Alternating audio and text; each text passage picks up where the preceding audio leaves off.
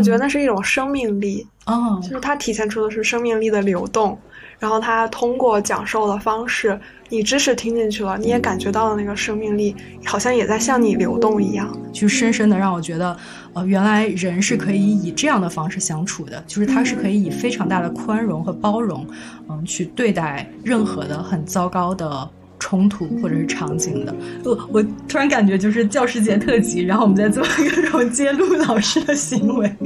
我觉得我们想让大家看到的是。好的小的举动可以被放大无数倍，但坏的小的举动也会被放大无数倍。这个就是老师的特殊性。Hello，大家好，欢迎来到长途巴士，我是子彤，我是木田。今天我们想聊一聊对我们影响很大的老师们。是的，呃，正好就是马上就要到教师节了，也提前祝所有的老师节日快乐。嗯，是的，祝那些影响过我的老师们都节日快乐。哎，所以有很多老师都影响过你啊。对，我们可以趁今天这个节目聊一聊。嗯，今天这个节目我们也发了一些问卷，然后收到了很多的回复，然后今天可能会有很多的故事。是的，就是这是我们第一次，嗯，跟大家一起来录这一期节目，然后非常惊喜，收到了很多很多的回应，在个人。成长的路上，老师其实对每个人都起到过非常重要的影响，不管是正向的或者负向的。对，哎，梓潼，你有没有发现，小的时候学习好，就哪科学习好，实际上是跟喜欢那个老师或者那个老师喜欢我是有很大的关系的啊？是的，我自己就有这样的经历。我小学。就是一年级之前那会儿，我才五岁，然后我去我老家那边上一个英语培训班，那个英语老师特别特别喜欢我，然后他跟我那边所有的亲戚都说我的英语特别好，学习特别好，特别认可我，嗯，所以那是我学习最好的一段时间。哎，我也有个类似的经历，就是我小学的时候最喜欢的是奥数班和作文班，就是我周一到周五其实是不怎么去上学的，就是通过各种方式去请假，因为我就是就我我在学校里面有一次我就指出了我的数学老师说他讲的不对，就这样题讲错了，然后我好像指出了大概两到三次，然后我觉得那个老师就。忍不了我了，嗯，我就是就是他虽然没有表面上指出来，但是我后来觉得我还是受到了一些冷落和排挤，就是失掉了一些机会，嗯，但是与此同时相对比的，其实就是我特别特别享受我周六日去上那个补习班，就那个是我最快乐的时间，嗯，因为当时的那个奥数班和作文班的老师都非常的关注我，嗯，然后让我产生了非常非常大的自信，就是我本来觉得自己可能没有那么。特别，呃，但是他们对我的反应让我觉得我很特别，然后反而激起了我对这两门课非常大的兴趣啊！你说的这个让我想起在心理学里很重要的一个叫皮格马利翁效应，或者叫罗森塔尔效应。心理学中很重要是一种期望效应。我们做实验的时候会说，你要避开对被试的期望，这样会影响他们的结果。然后这个效应是说，啊，美国一个心理学家他在小学找到了同样资质的两批孩子，但是对于其中的一批，他告诉老师说，这批孩子特别的聪明，智力特别特别的高。嗯，然后老师就真的相信了，然后在接下来的六个月里，都对他们有很积极的期望，告诉他们。啊，心理学家说你们是很聪明的孩子，你们以后会变得非常的聪明。然后呢，过了六个月就发现，一开始同样资质的两批孩子，受到老师积极关注的那批孩子，智力真的就发展的更好和更快。哇，这有点像是一种预言哎，就是以为他们是特别的，结果他们真的相信自己是特别的，然后他们就会发展出一些。更更好的天赋，对，而且老师的影响，尤其对小学、初中这段时间是非常非常大的。嗯，然后我们在问卷里面也收集到有很多听众会有相似的故事，就是老师的积极关注，实际上给他们带来了非常大的影响。我们有一个听友讲，啊，他说小学语文老师是退休返聘的教师，他每天都喜欢把差生留堂，包括我，但是他会手牵手送我们回家。老师没有放弃学生，学生也不会放弃自己。哇哦，听着好感动啊！对。还有一位听友讲，他小学的语文老师特别会鼓励每一个小朋友，会注意每个小朋友的情绪。还有一位听友说，啊，他的老师在画画上称赞了他，然后老师一直鼓励他，相信他的能力。也是因为老师的鼓励，让他如今非常的自信。啊，还有一位叫林拢的听友，嗯，他说。我的小学数学老师在我对于数学很抗拒的时候，他用鼓励和耐心感化了我。小学最后一年的数学突飞猛进，在数学的成绩上拥有了自信，真的非常感谢这位老师。然后还有一位朋友说，他初中语文老师。让他印象很深刻。他是语文课代表，这位老师经常夸他干事麻利、效率高、工作出色，这样对他以后各种干部竞选都很有信心。是他觉得是这位老师让他产生了这份信息。这位老师。呃，发现了他的亮点，并鼓励了他，所以其实可以看到，就是老师的这种积极关注和鼓励，对于孩子的成绩、还有自信心、自我效能感都有非常强的影响。嗯，是的，就是一旦被老师看见，其实被老师看见、被家长看见、被任何人看见，其实都是一种非常大的反馈，嗯，会让这个学生激起对自己的关注，然后以及对自己的信心。对，但是相反。啊，我们的听友梁小周他说，他高二的数学老师会鄙视像他这样的文科生，然后提问题的时候，他会先贬低他，然后再看情况回答，就让他感觉到信心非常受挫，也对数学丧失了兴趣。好像是因为先讨厌那个老师，然后进而对这门学科就无法学好了。对啊，我有一个朋友，他在高中的时候去参加一个全国的比赛，然后他是一个理科的竞赛。然后考了全国前几名，就成绩非常非常的好。但是他回家的路上，他妈妈跟他说：“你这次只是碰巧，你是一个女生，你永远都学不好这个学科。”然后自此之后，他成绩就一落千丈。天呐，感觉像一个预言一样，就是就是又觉得很不可思议，然后啊，听起来好心痛哦。真的，我最近的口头禅就是“这好窒息啊 ”。也许有任何一个机缘巧合。有一个人，让这个人可能是老师，呃，他提供了一些积极关注或者鼓励，都有可能会帮这个学生打开一个新的窗口。但是如果他贬低了你，然后否定了你，甚至从你的特质上，你是一个女性来否定了你，就真的会让人一落千丈。在那个还没有个人能力的，就他自己还没有生发出来的时候，刚才这些故事让我想到了之前有一部电影叫《放牛班的春天》，然后他就是让一群嗯自认为没有任何的特点的小孩儿，然后一起去参加一个唱诗班，嗯，最终获得了非常非常好的嗯演唱的效果。对，我记得那个电影，它的第一视角是一位演唱家还是指挥家？就是他，就是回忆他的老师是，嗯，他在看守所里面，就这个社会上没有任何人喜欢他，他的妈妈也不想要他，但是那个老师看到了他的才华，鼓励他作为领唱，然后把他的才华施展出来，就给了他非常大的自信，嗯，这直接就影响了他的人生，把他从一个灰暗的泥潭里面拖了出来，成为了一个成功的音乐家。就刚才咱们提到了自我效能感。其实，在之前的节目里面也提到过，嗯，它意味着你能够做多大的事情的这种自我的信念。实际上，它对自我的影响是非常非常大的。对，而且它是可以迁移的，就是在一件事情上建立的这种自我效能感是可以迁移到很多事情上。比如说，我在学数学上可以把它学得很好，我就相信，当我学一门新的学科的时候，我也可以找到办法去学得很好。我相信，当我在工作的时候，我依然可以把工作做得很好。就它是可以延展出的一种非常大的。能量，所以这种早期的积累真的是一种很大的宝藏。有一个很好笑的事情，就是我最近去参加了同学聚会，然后发现我其中有一个之前物理很好的一个女生，然后她现在去了中学当物理老师。嗯。虽然他现在已经成为一个老师了，就是他他英语很差，然后他现在作为一个老师，他依然受到饱受这种当年对于英语的困扰。就是他说有一次他坐在办公室，然后在批卷子，然后后面就英语老师就在抓着另一个学生，就说这个是什么语？然后他当时脑子一激灵，就是他自己的人都抖了一下。就是一个老师也无法摆脱他当年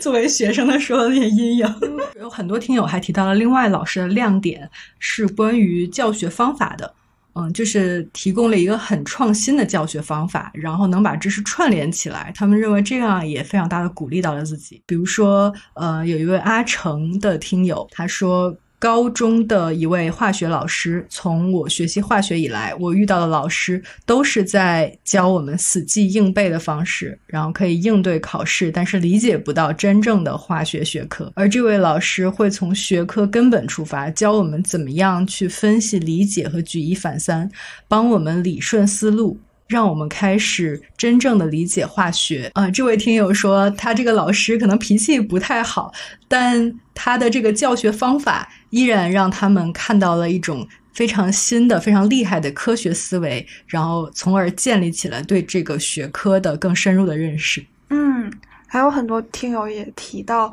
呃，就是他高中的老师会将复杂的知识以浅显易懂的方式讲给学生，或者说老师很年轻，不局限于传统的教学，会让学生接触到更多真实的信息，或者上课很幽默，教书的方式很有趣、很特别。这个就让我想起之前我们群里有人提到 ChatGPT 会代替老师吗？但是其实这种讲课的方式、传授知识的方式是 ChatGPT 完全代替不了的。一种非常创新的方式，对，就明显感觉到这个老师他自己是有很多思考，他思考怎么样让学生更好的学习到这个知识。但对于 ChatGPT 来说，他只是把那个知识告诉你，他并没有去帮助你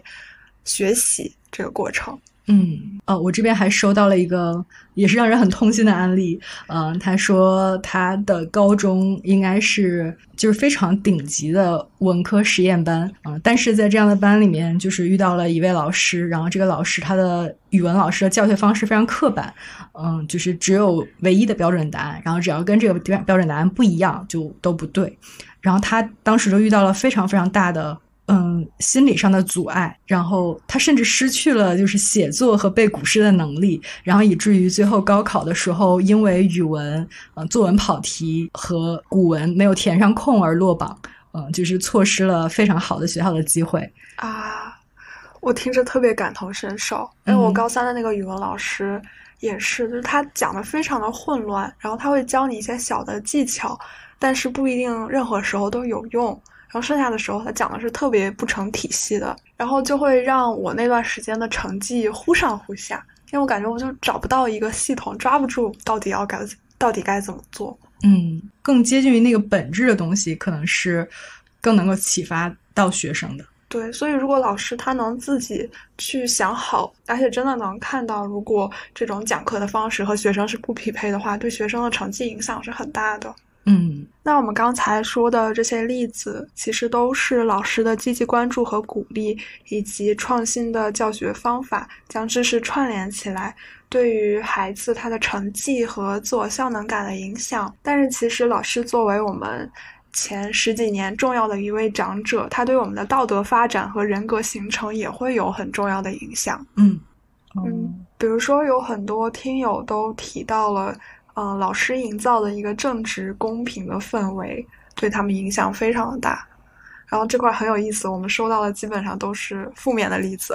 就是这个老师不是很公平的对待学生。嗯，我觉得这点是很，就是因为你其实，在学校的时候是没有那个没有监督功能的，所以其实很容易陷入。不是完全公平的那个氛围，嗯，然后我最近在学习人格心理学嘛，他就讲到说，呃，对于学校和社会文化，其实对一个人的人格塑造是会有非常大的影响的。然后其中有一个非常非常重要的因素，竟然就是公平性。然后他讲，教师的公平性对学生是有至关重要的影响。有一项研究让所有人都大吃一惊，嗯，这个研究结果是，学生极为看重教师对他们是否公平。教师的不公正表现会导致中学生的学业成绩和道德品质的降低。呃，如果你的规则不公平，那我也不要公平的玩，我也要运用我能找到的一切的方法去赢，就不在乎他我是不是遵守规则了啊！好可怕呀！那我们也听一听大家讲到了自己身上发生的不公平的例子。嗯，好呀。嗯，有一位听友讲，小学有一年的暑假，因为上了舞蹈班，没去上。班主任办的补习班上课 啊，现在已经没有补习班了。嗯，开学后就开始针对我，比如说排座位的时候，嘴上说按照身高来排位置，结果把我拉到了嗯他上过补习班的同学后面。我们这个听友他就一整个学期都坐在倒数第二排，然后我觉得这个好难受。就是其实你每天走到教室里，坐到这个位置上，你都能想到我是被老师排挤，才只能坐到这个位置。嗯，就是它会一直弥散的伴随着你这种不公平感。是的，想抱一抱这位听友，不知道会不会留下创伤。嗯，感觉是需要自己去做一些处理的。嗯，是不是你的错？然后还有听友提到，他认真打扫了很多年卫生，但是老师直接指定了一名成绩好的学生变成劳动委员，但是这位成绩好的学生什么卫生都不搞，也让他觉得非常的不公平。所以把一个学习好的人作为作为卫生委员，对。然后还有很多提到老师会偏爱其他同学，然后作业打分不公平，会偏爱拍马屁的女生。或者看人下菜，学生成绩不好就对他不好，甚至看不起学生，辱骂学生。这个让我想起我小学的语文老师。我们当时班里有一个很胖的女生，因为语文老师有一次特别的生气，然后直接当着全班的面骂这个女生是猪，然后就之后全班的同学都会孤立她，然后这个语文老师还会说：“你爸妈是怎么住得起那么好的小区的？”哦，啊我觉得太难受。那跟他有什么关系？对，我我突然感觉就是教师节特辑，然后我们在做一种揭露老师的行为，就是从某种程度上，嗯，一方面他他对人的影响非常非常大，对，这也意味着他其实有很大的责任和义务。我觉得我们想让大家看到的是，好的小的举动可以被放大无数倍。但坏的小的举动也会被放大无数倍，这个就是老师的特殊性。是的，是的，他他真的是一个非常特殊的职业。对，嗯。然后在这一部分还有提到更严重的，比如说体罚学生，然后高额收费补习，要求送礼，这一些我们就不详细说了。我们再聊一点稍微温暖一点的话题。嗯，也有很多听友提到他们的老师是非常包容、宽容，然后很关心他们，也很温柔的，就是是他们人生成长过程中非常重要的一位长者。嗯，比如说有一位听友说自己的老师会允许学生犯错，不会因为一次错误就给学生定性，而且会很耐心的询问他的个人意见和学习状态，会跟他们说他们都感兴趣的话题。啊，这个让我想起了我初中的班主任。我初中的班主任特别特别的好，就是他会每周定期的跟我们全班坐在树下去聊一聊大家最近有什么困难，然后最近有什么问题，而且他会每个人问，就是你怎么想的，你最近怎么样，会每个人约谈，让我觉得特别的温暖。就是那会儿，你不会觉得紧张吗？就是被。嗯，一开始会有一些不自在的，但是后面发现这个老师真的非常的真诚。嗯，就是对于我一个中学的小孩子，我都能感觉到他的真诚。然后我会觉得，我那段时间潜意识里就把他当成我理想的父亲。就是那段时间发生了一个乌龙事件，就我父母啊，好像因为一些经济问题，他们想要离婚。然后我看到了他们的离婚证，但是对于初中的我来说，我特别的晚熟，我。不知道离婚意味着什么，我其实心里一点都不伤心，但是我直接就跑到我班主任那里和他大哭了一场。哇，对，就是其实我不伤心，但是我知道我找他哭，他会安慰我，然后他又能给我特别好的关照，虽然你我立刻就找他哭了。哦，虽然你不伤心，但是感觉你依然是需要支持的，就是你是需要有有一个人来讲一讲这件事情的。对，而且我直接找的是他，我不会找我父母。嗯，然后最后他真的就把我父母都叫过来，然后让我们三个在我们学校周边的那个餐厅吃了一顿饭。然后我父母费了非常大的劲儿跟我的班主任解释，他们不是真的要离婚。然后我班主任就说：“嗯，但是你们要好好跟，呃，就是我叫彤彤，他当时叫我彤彤，你们要好好跟彤彤解释。”彤彤特别的伤心。嗯，我特别的感动，就哇都要哭了。就是你讲这个故事从始至终，然后这个老师都始终站在你的角度，嗯，在在跟你的父母交谈，然后在体会你的情绪和感受。这这就是一种很很大的被看见、被保护。我真的要哭了。然后我在准备这期播客的时候，我还专门去搜了他，我想找到他的联系方式，因为那会儿就其实没有留什么联系方式，我想给他写一封感谢信，然后我看到他在我们原来的学校高就了，就是成为了一个教导主任那样的职位。哦，然后我觉得很开心，我觉得我我原来的那个学校的孩子还能遇到这样的老师，他们很幸运。嗯，如果有机会，也可以回去跟他聊聊天什么的。对，嗯。哦，我我也想到了一个类似的故事，嗯，就是其实他和。教学是没有任何关系的，但是这个故事到至今都在影响我，而且他是我印象最深刻的一个一位老师。嗯，就是我其实是复读过的，嗯，就是高考之后我应该是离第一志愿差十分，但是呃，如果去第二志愿的话就要低一百分，然后去第二志愿。当时觉得不太值，所以我当时就太不值了。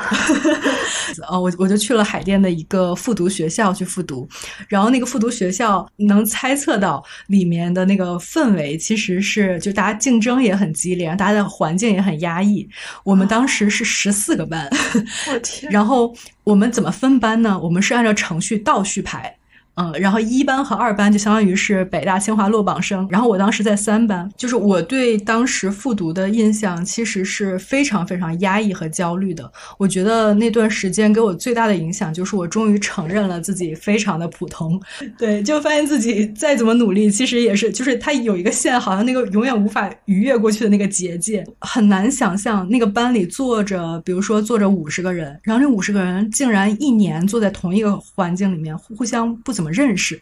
嗯，就是大家甚至最后都没有留什么联系方式，然后大家平常也不说话，就是每一天，呃，上课的时间就是听课，然后或者自己做题，然后下课的时间也在做题，就中间的十分钟都在做题，就大家都在孤注一掷，为了自己。跳出这个痛苦的环境，但是当时甚至是没有什么交互的，而且当时有个特点，就是因为大家都知道语文是一个学了也不一定能提提高分数的学科啊，但是像数学、物理这种，就是你学了，它还应该是有一些很快速的能有一些提升或者收获的，所以当时的语文课就变成了大家都在做数学题、都在做物理题、化学题的。一个课，我们当时有一位语文老师，他年纪其实很大了，应该属于返聘的，嗯，大概是我我猜测应该当然当时大概在七十岁左右。他上课其实是很认真的，因为我发现，比如下课我把一些自己写的作文交给他，然后他。返回回来的时候会写非常非常长的评语，这种很感动。对，然后他会做非常非常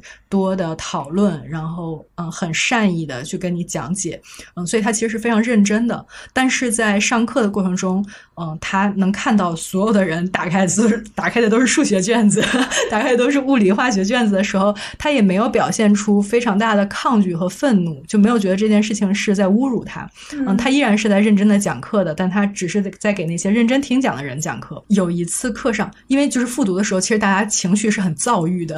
就是那个压力大到爆炸。嗯，然后我记得有一次课上，我甚至忘了是什么原因了，就是有一个男生，呃，以为自己被冒犯了，然后他就突然拍桌子，啪的一声，然后就站起来，然后就开始指着那个老师的鼻子骂我。我当时对那个场景吓坏了，就是我甚至开始掏手机，我想说这个老师如果晕倒的话，我要打幺二零。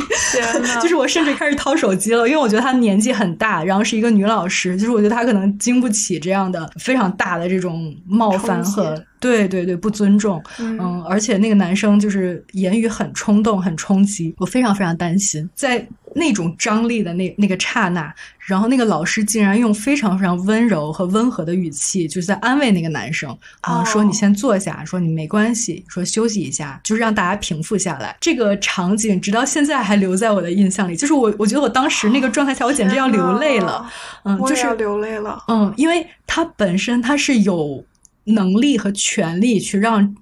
这个学生感到痛苦的，他可以有很多种方式，比如说他可以羞辱这个学生，他可以让这个学生去罚站，他可以告诉班主任、告诉家长，他可以把学生踢出这个班，甚至可以。但是他有这种至高的权利的时候，他没有运用这样的权利。嗯，就是当他去安慰对方的时候，我感受到了一种巨大的。包容，我甚至觉得那有点像是一种非常非常大的爱，嗯，就是他理解每一个在当下这个环境的人都承受着巨大的可能是超负荷的压力和强度，然后他真的非常同情，真的非常接纳，他可以接纳嗯学生在他的课上去做别的事情，他也可以接纳学生有不同的情绪，然后他全部都包容到，他全部都允许他们存在，然后希望这些孩子能够能够走出这样的环境。哦，真的是这样，嗯，我好感动。对，就这个故事深深的影响着我，我我不知道为什么。怎么影响着你？当我每次就是讲到老师的时候，我发现，在所有的老师里面，对我影响最深的是这样一位，就是他不不是从他的专业能力上。或者是呃，不是从他的学科上面去影响我，而是从人的这个层面上去深深的让我觉得，呃，原来人是可以以这样的方式相处的，就是他是可以以非常大的宽容和包容，嗯，去对待任何的很糟糕的冲突或者是场景的，就是那种包容感，让我一下子从那个极具张力和强，就是非常焦虑的暴躁的那个环境中跳脱出来。我后面就是我每次讲到这个事情都都很想流泪，然后后面我还专门去找到了这个老师，嗯，我就跟他讲，我说我当时真的非常受到这个场景的影响，嗯，然后他的回复是啊，我都不记得了，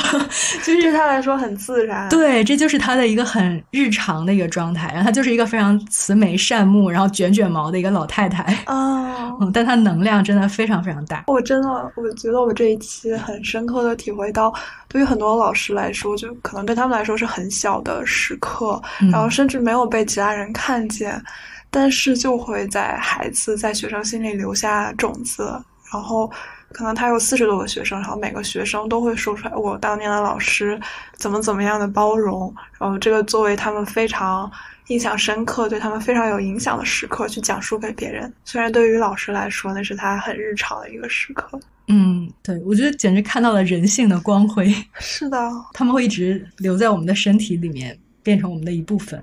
嗯，就是也有听友也讲到了类似的故事，嗯，他就说小学有一位老师非常温柔，非常平易近人，和他进行交谈交流会非常舒服，不会有那种很强烈的师生的割裂感。对于学生从来没有打骂或者说一些伤自尊的话。对于我在学习上从来都是正向鼓励的那种。所以，尽管过了十多年，依然对这位老师的印象是最深刻的。老师的特质可能是人格魅力，让学生都喜欢他吧。嗯，这位听友提到了一个特点，叫温柔。我觉得温柔好像是被所有人都低估了的一种特质。对，就是大家就会觉得这是女性身上本身就应该有的一种特质。我觉得它是有巨大的价值和影响的。对对，就是在。在非常温柔的环境下，大家就不会有那种针对性的或者冲突的或者要打一架的那种、那种、那种阻抗，或者是那种应激反应。嗯，大家反而是可以非常放松下来，然后可以展现出自己真正有创造力、真正可以有感受力的那一面。对，就其实是可以展现出更好的那一面的。对。你这样会让我觉得很多老师他们的努力是有些被低估的。其实他们对孩子是有很多很多积极的影响的，嗯，但是可能这些孩子没有表达出来。所以如果我们，嗯，屏幕前的听众有这样印象深刻的时刻，可以向自己原来的老师去表达你的感激之情，去表达你喜欢他的温柔，喜欢他的包容，对你产生了多大的影响。我觉得这对老师来说也是会非常有支持性的。嗯，是的，对。还有一位听友，他也有类似的感受。他说，他的老师性格特别好，会督促和鼓励他在生活和学习的多个方面。在他遇到困难和挫折的时候，也会想办法帮他处理问题。嗯，他也认为这个老师是一个很温柔的老师，会认真对待每个学生，照顾每个学生的情绪，因此就很容易影响和感染他。嗯，但是在这一方面也有一些负面的反馈，比如说有的听友会说他们的老师很暴躁、很凶，会严厉的批评和责骂所有的学生，平等的抨击每一个学生。对，好像这个在中国也很常见，就是那种很严厉的老师。我觉得我成长过程中也有遇到过。哎，其实这里面是有一个维度的，就叫做老师的教学风格。老师的教学风格和学生本身的风格之间也是存在匹配关系的。嗯，就比如说一个老师，他可能是非常呃严严厉、非常专制型的，嗯，但这个时候如果学生就是非常愿意去听从老师、愿意服从老师的，这样的学生和老师的关系可能是比较融洽的，或者说学生可能能在这样的关系里面提升成绩。如果这个学生本身他可能是希望有更大创造性，或者是他自己本身是更反叛权威的，那这可能就会造成一种非常糟糕的冲突。那这个时候，可能民主型的老师就会对学生是有更大的。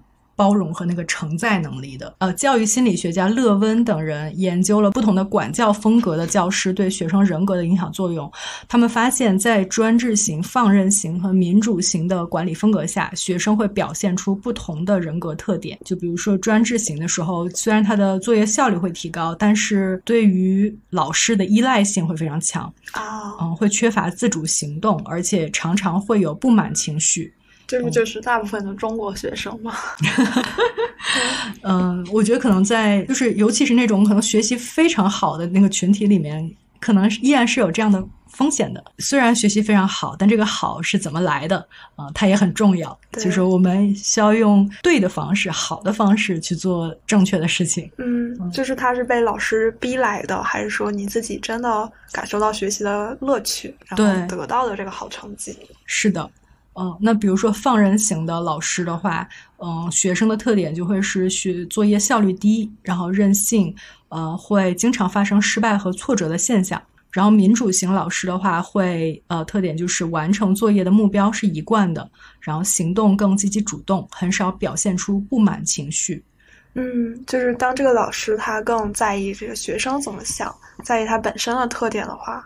学生他也能在自己的特质之下。啊，能做到自己愿意做的事情。对，我觉得他的掌控力会很强。对，嗯，就是他不仅觉得这件事情是被教授的，他会觉得这件事情是我和老师一起去找到的。嗯，我觉得我的中学算是一个非常民主的学校了，我就很幸运在那里可以读六年，呃，除了高三，剩下的五年是过得非常的自由的，就是想探索什么想就可以探索什么，想学什么就可以学什么。然后我在这个过程中。激发了我对建筑的兴趣啊，然后也激发了一些对文学的兴趣，然后上了大学先修的课，读了一些书。然后我印象很深，我高中前两年的一位语文老师。他是整个人特别有激情、特别有活力的，然后他每天会工作非常久，但还是很有激情、很有活力。嗯，然后他留的语文作业也非常的有意思，他会留一个社会议题，让然后让大家写对他的看法，然后他会鼓励大家，就是会拉一个群，然后把大家写的好的就发到群里，然后都是那种给。十颗星，然后就画好多好多星，然后画好多好多加号的那种。哎，什么星和加号是什么意思？就是比如说他写一个 U，然后正常老师就写一个 U 加，然后他就写加加加加加。哦，他好可爱，就是，而且真的是有弹幕的潜质。对，就是会给特别充分的鼓励，而且，呃，对于他教三个班嘛，三个班每个人，不管你语文成绩好还是不好。都有一到两次的机会可以被他发到群里鼓励，就是不管你是什么样，只要你这一次写的好一点，然后你之前没有被鼓励到，他就会鼓励你。就那些写的好的学生，可能会有很多次都能上榜，但是其他的学生也是有机会的。哎，这个就解答了我的一个疑惑，嗯，就是我其实，在刚刚咱们最开始聊，就是有一些老师的关注就会让学生变得更好的时候，我其实内心是在想说，那这个其实只会关注到一些学生嘛，因为老师本身他的精力是有限的，他自己的人格特点也决定着他可能会对一些孩子更喜爱，嗯，那这个时候其他的孩子怎么办？嗯，但刚才你讲的这个。老师的方法其实就是可以让每一个人都得到一些机会，去让自己感受更好，感受到更自信。对，而且他不假，就是他真的是发现你这写的好的地方，他那整篇都用的很在点。对 他每个他每一句话都用红笔给你把写的好的标出来，画波浪线。而且这个老师就不仅仅这块做的好，他还有一个非常。伟大的事情是他就会追击着那些社会热点，然后疯狂的问你你是怎么想的，然后他会鼓励你想的和主流不一样，哇！就我当时我们印象很深，就是不知道大家有没有印象，就前几年有一个呃两个记者，两个女记者的事情，就是在一个大会上，有一个女记者把所有问问问题的时间都占用了，问了一个特别冗长、没有意义的问题，然后她边上的那个记者就疯狂的翻白眼儿，动作特别的大。然后那个事情发生了之后，我我们这个语文老师连夜从网上下载了那个资料，在他被删之前，然后把他所有的学生都聚在一起，就是一个下课的时间，把所有人聚到同一个屋子里，就有的同学可能只能席地而坐，然后给大家看这个录像，然后问大家你是怎么看待这件事情的，你有什么样的想法？为什么他要翻白眼儿？然后那个人说的哪里是不对的？就是全是这样问问题的方式去激发你对社会的思考。就是他会脱离出那些语文的教学的，本身他语文教学也做得非常好，但是他又会和现实生活中联系起来。嗯，就你感觉你在学的是一个社会学或者人类学，然后加上文学等等。他在身体力行的向你展现说这个世界是多样的，没有标准答案。对，你你可以有自己的观点，你的观点是情，我觉得这个非常重要，因为对就是如果让我回忆起来，我我甚至觉得我的初中和高中是没有那个自我存在的，嗯，嗯就是我觉得自己是在做一个机器人儿，然后执行着父母的期待，执行着老师的预期，然后去尽量的让自己的学习成绩变好。但我从来没有觉得，就没有人问我说你怎么想，嗯，你的感受是什么？嗯，我甚至因此而看不见自己。嗯，所以我觉得当时你的你的老师如此关注于每一个学生的感受和想法，这件事情好感人。对吧？嗯而且我觉得老师还有一个很崇高的地方在于，就你可能在当时对一群高中生做这样，他们不会有特别深刻的思想，就不是所有人都是马上就能开窍的。嗯但是这个种子会留在他们心里，当他们过很多年之后会想起来，我开窍是从那一刻开始的。但是他们可能也不会回过头来，就是那么的去感谢当时的老师，就是可能很多人。呃，在心里对老师是有感激的，但是不会嗯把那个感激表达出来。就其实我觉得老师他做的是一个没有回报的事情，他知道这是一个好事儿，嗯，但是他不一定短期能看到结果。咱今天聊老师的时候，其实我想到，我觉得教师和父母从某种程度上，他有一些共同点，嗯，就是他们都是以离别作为目标去去跟这个人产生交互的。就他们当他们开始那一刻，他们就知道某一天他们要离开，嗯嗯，但是就相当于这里面其实是有一些更大的、更无私的东西存在。真的很无私。才会让一个人付出如此多的东西，以至于然后，但是他们同时也知道这个孩子有一天是要离开的，他甚至以后不一定能见到他，对不能一定不一定能享受到后面的福利。对，我觉得教师节就是个很好的契机，嗯你可以以这个为契机去和过去影响你的那些老师开启一场对话。是的，也许老师自己虽然做的很好，但是其实也并没有看见自己，就没有看到呃那个让我们觉得闪闪发光的东西，所以我们也可以帮他看见。对，就很多老师提起自己的工作，还是觉得很浩劫，然后有很多事情他。他的确是有很消耗的部分的，就是嗯甚至无可厚非。对对。那我们再聊下一个，就是老师可能对学生道德发展和人格形成产生影响的特质，是他们很热爱工作和认真负责。哦哦，这个也收到了很多的反馈，比如说我们的听友梁小周，他说他的高三的政治老师从教已经二十多年了，但是对于教学事业的热爱一贯如此，以至于让他对于教师这个职业充满了向往。让他觉得这个老师具有的特质是自信、有好奇心、创新意识强，不受限于框架内，而且非常有责任心。还有听友说自己的老师对教书具有极大的热情，每天都向着这个目标努力，这个非常大的激励了他。然后有另一个听友说自己的老师上课特别有激情和活力，一节课讲下来会满头大汗，对待工作特别的认真，不会轻易的放弃学生。然后有听友说自己的老师让他觉得生活很有热情，因为这位老师就是一个生活很认真、上课很认真、讲课内容丰富、负责任的人。嗯，那也有听友说是因为他初中的语文老师很爱学生，让他也现在选择进入师范大学成为了老师。哇！我突然感觉，就是传达一件事情最好的方式就是自己是这身样的，教对是的。然后教师真的是能做到言传身教的人，还有父母。对，就是也许当我们不知道的时候，就看到有一个人身上真的这件事情就是存在的，他就会让我们觉得啊，就相信他了。嗯，所以我还是会觉得老师和学生之间的这个链接，真的会让好的东西被放大的更多，嗯，不好的东西也会被放大的更多。嗯嗯，但是也有一些负面的例子，比如说有听友说他老师对学术很不严谨，然后上课随随便便，态度很佛系，就会影响他们当时整个班级对学习的积极性。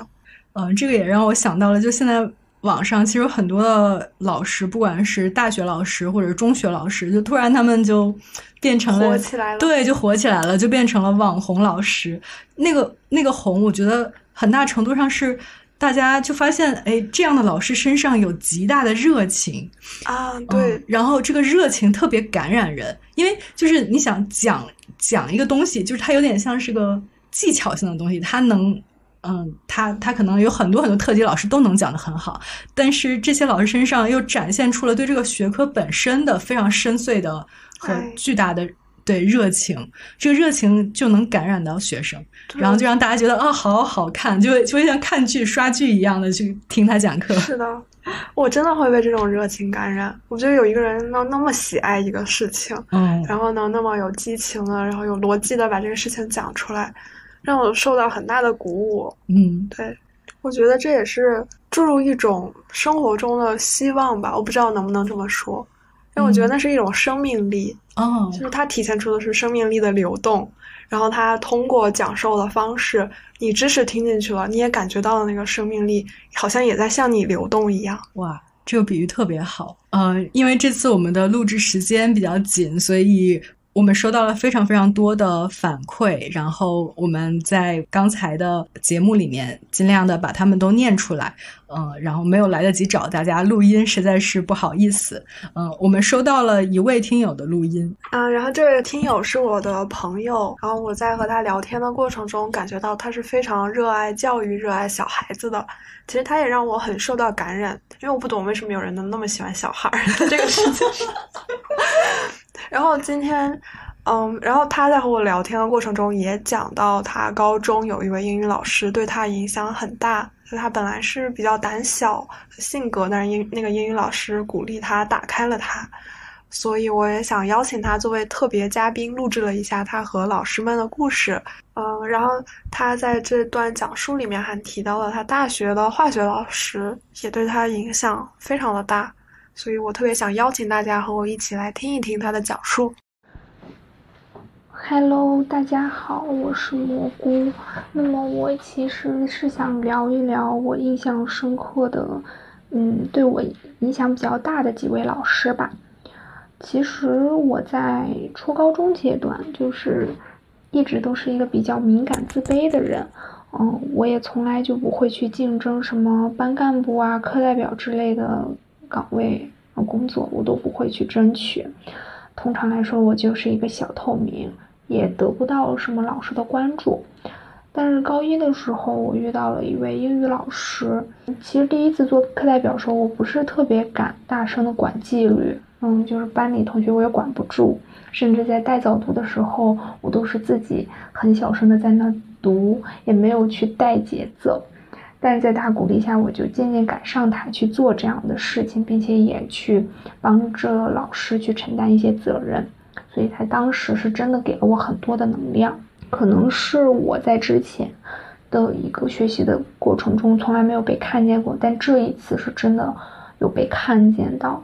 但是很可惜，就是后后面嗯没有太多的联系，但是我。永远会记得老师带给我的这种能量，正是因为他们看到了我，他们给了我这样的肯定，我是愿意发自内心去做出一定的改变。所以，真的，我觉得老师只要用心的对待学生，学生真的是能感受到的。在他愿意不去责备你，不去强迫你，而是包容的心态去对待你的时候，内心是真的会感觉到特别的温暖。之后我还想聊的是一个我大学的专业课老师，就是我大学学的是生物科学嘛，其实就做实验会比较多，就除了上理论课之外，就还是会上一些实验。那么这门课老师是微生物的老师。其实我在做实验这方面真的很笨，就是我自认为啊，我动手能力真的特别差，所以每次做实验总是很慢，然后做不出什么结果，就需要一遍一遍又一遍的做。有的时候我自己真的都不愿意去做，因为做不出好的结果，你是没有办法交报告的。而且实验材料也有限，你也不可能一直在那儿做。有的时候其他同学可能都要来做实验，我还没有做完，我就很着急。我就是特别容易着急的人。但是老郭真特别好，就是，嗯，老郭就是这个微生物老师，我们都这么叫他。然后他每次都跟我说：“你没关系，慢慢来。做实验真的不不要着急，你想做到什么时候就做到什么时候。”他这句话真的是给一个定心丸，就是给到我，啊，然后特别耐心的说，就说：“嗯，没关系，就是他们做完之后，我这个门是一直开着，你想什么时候来做就什么时候来做，你一定可以做到的。”你一定可以做出来很满意的结果的，就是真的这样子的话，对于当时的我来说，真的真的是一个很大的鼓励。就是在我这么可能别人看来就是你做这样的快别做了，你根本做不了，就别人可能会打压你，但是他不会。所以对于我不擅长的事情，我也愿意去呃突破自己再去做。我觉得前面，嗯，就是对比起来，我的英语老师他是看见了我，他看见了我想要去突破自己，他看见了我对英语的热爱，他愿意去帮助我。然后老郭呢，他是愿意去托举我去做不擅长的事情，就是我从他们身上汲取的一些养分吧。呃，我也感受到那种被包裹的一个力量，就是无论发生什么。他们其实都是在积极的回应你，你只需要做好你自己就好。他们给我带来的这种激励，也在我自己身上得到了很好的印证，让我有更有信念感去做人，然后去为人处事。嗯，还还有就是，我现在也很热爱就是教育这一这一行业，就是我之前可能嗯不自信来源。是遇到不好的老师，但是我超级幸运遇到了这样的好的老师，他让我觉得做老师是其实是有一种，嗯，使命感，是有一种幸福感的。就是你用心对待，用心对待学生，哪怕教育具有滞后性，但是在某一天，他一定会，就是你当时在学生心里种下的那个种子，一定会开出他想要的那种花的，就是一定会开花结果的。我觉得就是埋下一个希望吧，然后去种出那个理想，所以我就愿意想做这样子的人。我首先先改变了自己，那么我就想带着这样的信念，也可以去把这样子的能量带给他人。我听完很感动，就他后面说的老郭，就是我尤其那个老郭他说，哦，你可以慢慢做，我这个门永远是为你打开的。哦，我也是对这个特别感动。对。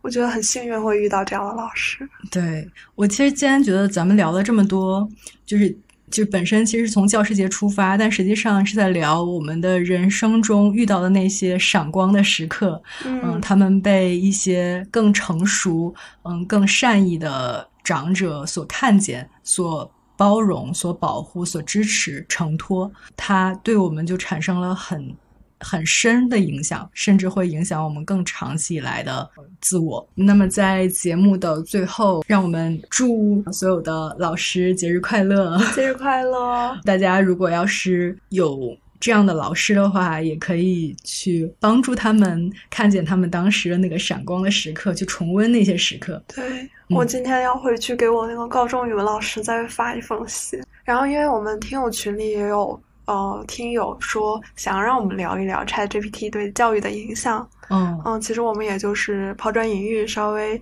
去谈一谈。大家如果嗯有想法的话，也可以在评论区和我们聊。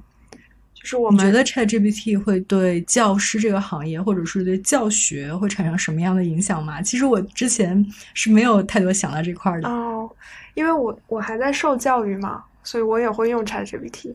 但我真的会觉得它也是一个放大器，它让好的更好，让不好的更差，就是它不让让不好的更容易被淘汰。比如说那些填鸭的教育，就只是告诉你这个知识是什么，但是 ChatGPT 完全可以取代它。而且还有像我大学里面一些没有意义的论文，我就会现在用 ChatGPT 帮我写，嗯嗯，这样会省去我很多的时间，然后也会让我心情好一些，就不会为写这种无意义的东西而糟心。它让好的更好，也是就是其实它，呃，生成出来的东西，我觉得是比较基础的，就它没有替代那些复杂的思考和学习的过程。它还是在就是从那些信息，从它已有的收集到的一些基础的资料来生成的，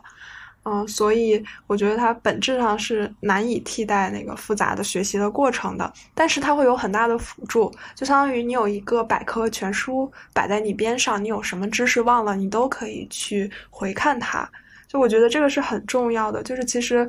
像我学心理学，我本科背过很多东西，但现在你要问我，我全都忘了。但我知道它在教科书的哪一章，就是我觉得我背的只是一个索引。然后现在 ChatGPT 它也是，它提供了一个索引，就你有什么不懂的，你都可以去问它。嗯，它可能是一种增加了一个方式，而不是替代了某些东西。对，所以我觉得它是一个。放大器，而且像我们刚才聊到那么多，就是教师一些好的品质，对孩子有深远的、深刻的影响。这种人与人之间的互动，肯定也是 AI 替代不了的。嗯，对，是的，比如一些创造性的教学方式，或者是这种展现人格光辉的时刻。对，是的。嗯，所以其实总体来说，我觉得我们还是对教师这个行业充满。尊敬，然后也充满希望的，就是我们希望各位老师都能看到自己那些好的品质，嗯，就算你意识不到，但是他也会对学生产生深远的影响。就学生过多少年想起来都会感谢你，嗯，但是一些坏的方面，然后，嗯，不在意的方面也会产生一些负面的影响。哦，你这样说让我觉得我们今天的节目就有点像是一个。不充分的、不严谨的科学实验，就是嗯，重新回顾呃，已经离开学校十几二十年的我们，嗯，看我们依然会受到哪些影响，然后发现实际上真的有一些时刻是在影响着我们的。是的，就可能先前没有这样的思考，会意识不到。所以通过今天的节目，大家感兴趣也可以思考一下自己身上受到了哪些长期的影响。嗯，OK，那我们的节目就到这里啦。好，好，拜。拜拜拜。的眼睛出现在我梦里，我的爱就像一片云，在你的天空无处停，多渴望化成阵阵的小雨，滋润你心中的土地。